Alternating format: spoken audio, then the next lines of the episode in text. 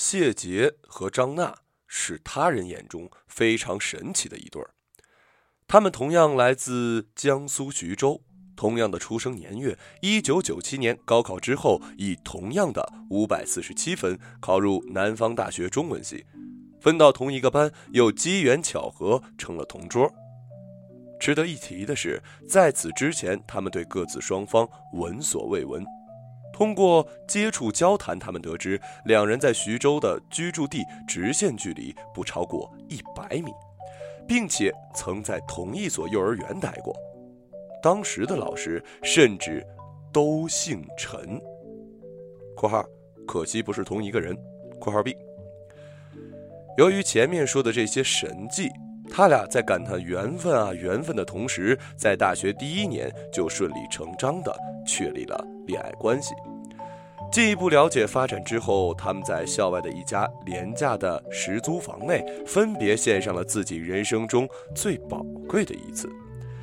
事后，两个人都感动得要哭了，并且紧紧拥抱在一起长达两个半小时之久，以至于再次分开之后，两人的手脚都麻了。但这并不妨碍他们在黑暗中一边感谢上苍有眼，一边海誓山盟，私定了终身。大学四年很快就过去了，在这四年里，他们感情日益深厚，已经到了非对方不娶不嫁的地步。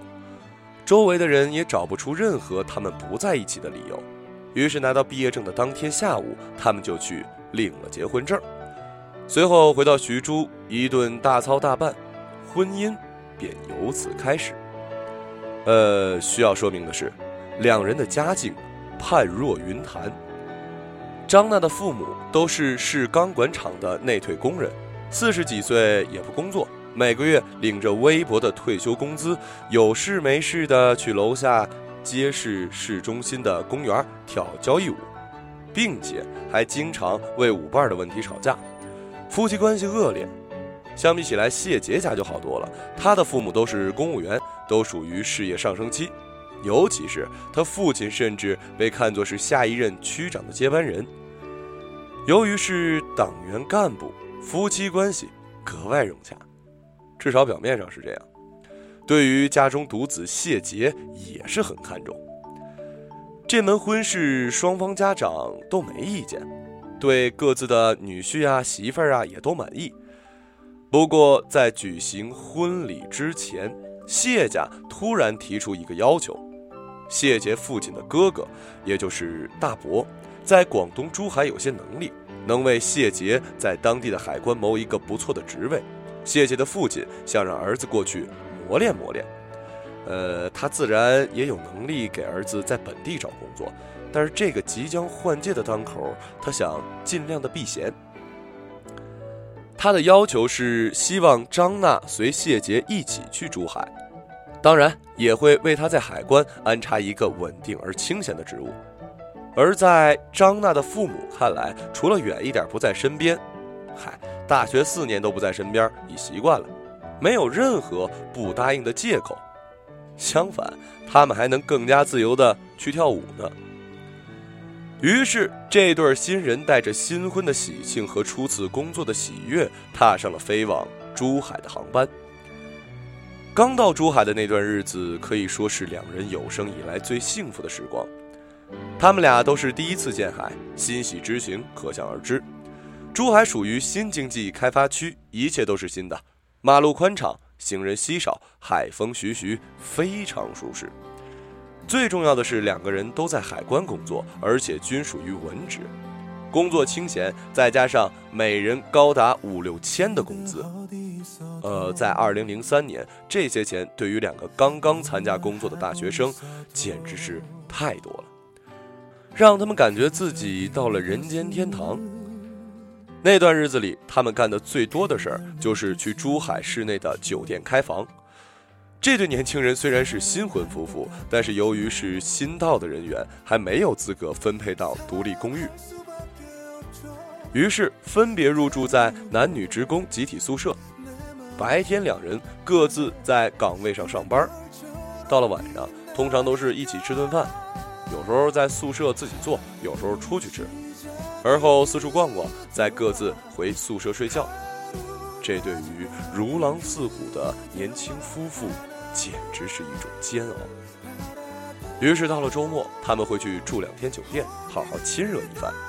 一开始呢，他们选择的是经济型酒店，那种狭小而设施破旧的房间，当然并不会影响两个欲望高涨的青年男女尽情欢愉。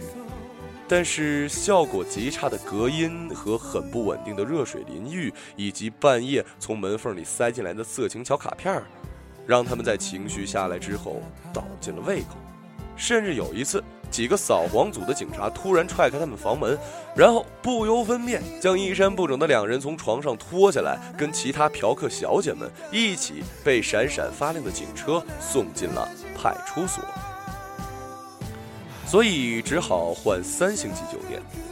下一个星期，他们又换了四星级。在珠海，一些四星级酒店的设施和服务水准已经相当不错了。安全性当然也很好，再也不用担心突如其来的敲门和暧昧的服务电话，他们自己也很满意。但仅仅过了半个月，也就是又一次工资日，两人看着自动取款机上蓝色屏幕上出现的数字，突然有点无所适从。第二天是两人共同的生日，经过短暂的商量，两人决定去住一次珠海最豪华的。五星级酒店，谢杰至今想起那天的情景还有点激动。他先是打电话去酒店预订房间，对方的前台小姐甜美而略带献媚的声线给了他自信。他订了一套高级大床房，含双澡。吃过晚饭，两人叫了一辆出租车，直奔酒店。路上，司机还一直问他们是不是来旅游的。谢杰还故意搞怪学了台湾腔。然后，呃，你们大陆如何如何的说了一遍，把一旁的张娜惹得笑了岔气儿。到了酒店，服务生过来给他们开门，然后毕恭毕敬地把他们引到前台，报上姓名，付了定金。穿过天花板上吊着巨大水晶灯的大堂，走进三面是锃亮菱形镜子的电梯，来到了十五楼。刷卡进屋，两人只花了大概两分钟来参观和感慨房间设施，然后迅速拉上窗帘，脱光衣服，跳到床上翻滚了起来。也许是受到环境的刺激，这一次的性爱质量很高。而后一起冲了凉，张娜还在超大的浴缸里泡了个澡，躺在床上聊了一会儿天儿。相拥而眠。第二天早上，两人又乘兴来了一次。之后下床简单洗漱，就去了一楼的咖啡厅吃自助早餐。早餐非常丰富。期间，张娜起身去添了五六次食物。要不是谢杰开玩笑般的提醒，这是五星级酒店，要注意点形象。呃，隔壁桌就坐了一桌老外，他估计还能再往嘴巴里塞点东西。回到房间，两人收拾一下随身物品，然后坐着看了会儿电视。当时正直播 NBA 总决赛。到了十一点半，两人终于打算离去。在前台结完账，两人走出酒店，上了一辆出租车。回单位的路上，张娜拉开包给谢杰看了一眼，里面装着两双白色一次性的布衣拖鞋和几包免费的咖啡茶包。之后，他们几乎上瘾了一般，住五星级的频率大概保持在半个月一次，而且每一次都能得到满意的性爱体验。他们住遍了珠海市内的五星级，然后又开始往周边的城市，广州、深圳，甚至是香港和澳门。他们爱上了旅游，每到一个城市，哪怕可以在其他方面省一点，但一定要住五星级酒店。半年后，当知道自己的父亲晋升无望之后，谢杰和张娜在珠海临海的位置买了套公寓，算是就此定居了下来。一晃十年过去了，三年前他们收获了一个漂亮的女儿，这当然是一件高兴的事儿。然而高兴过后，他们才发现自己的世界被压缩了。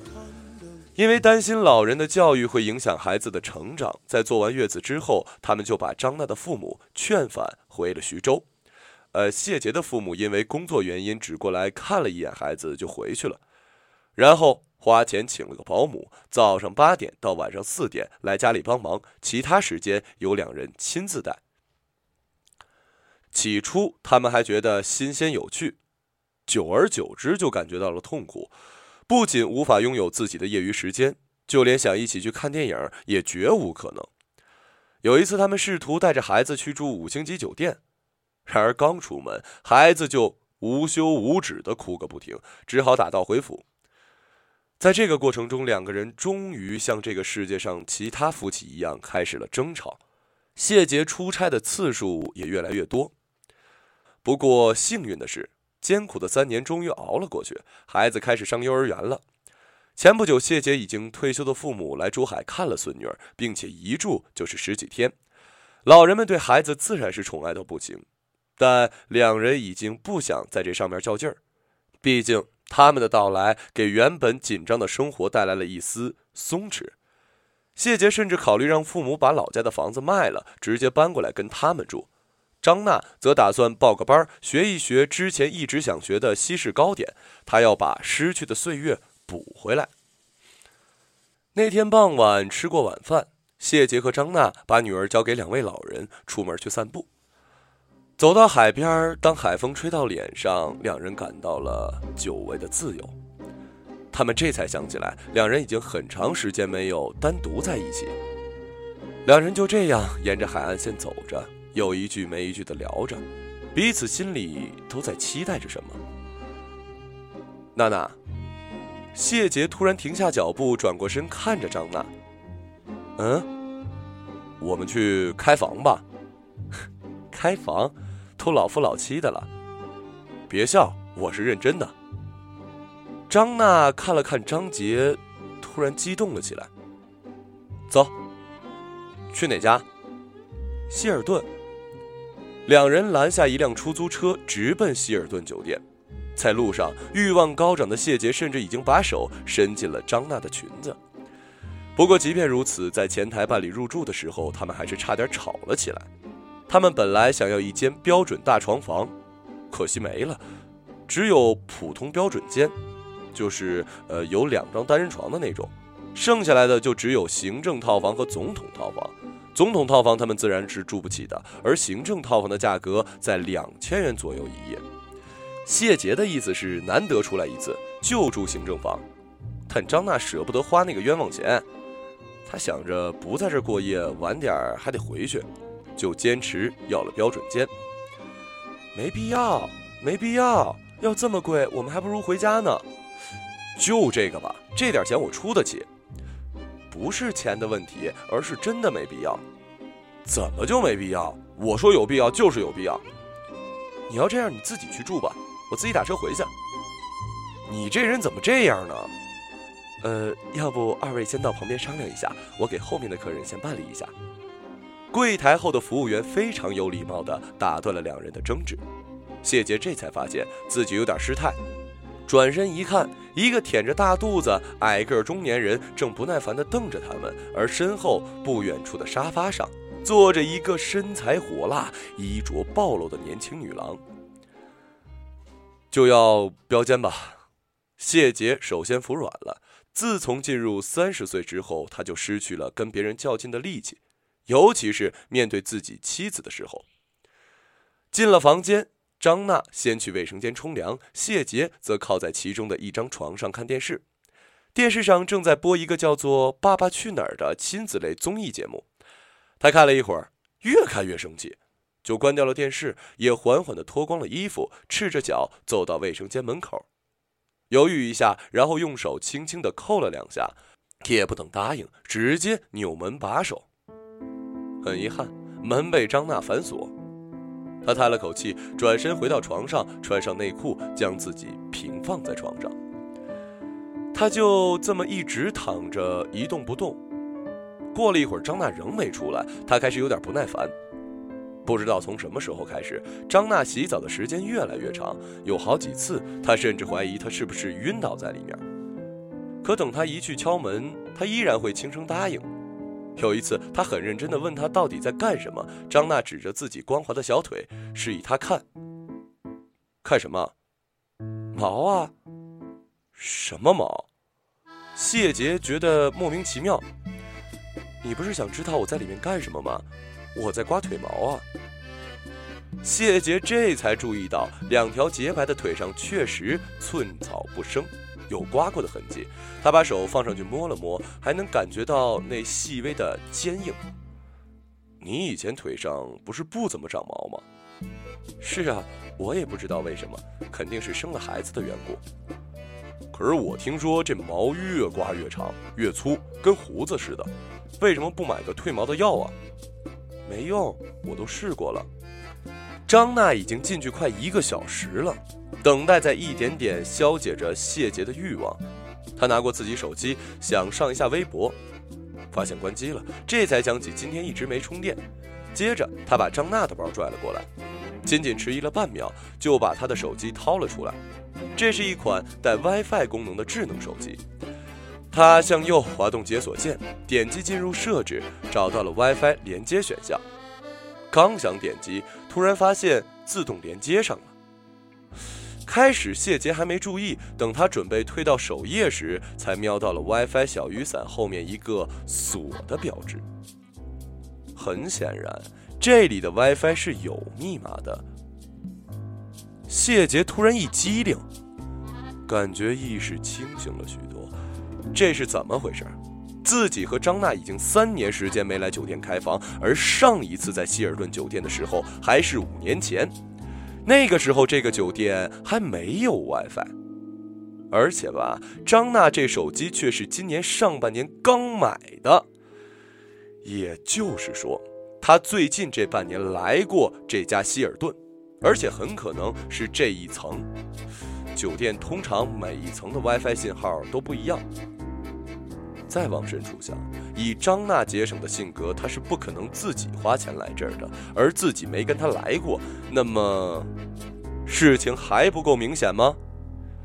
谢杰觉得一股剧烈的火焰在自己的胃里燃烧，并且迅速的从食道爬了上来，有可能一直涌到头顶，然后直接从嘴巴以及鼻孔里喷射出来。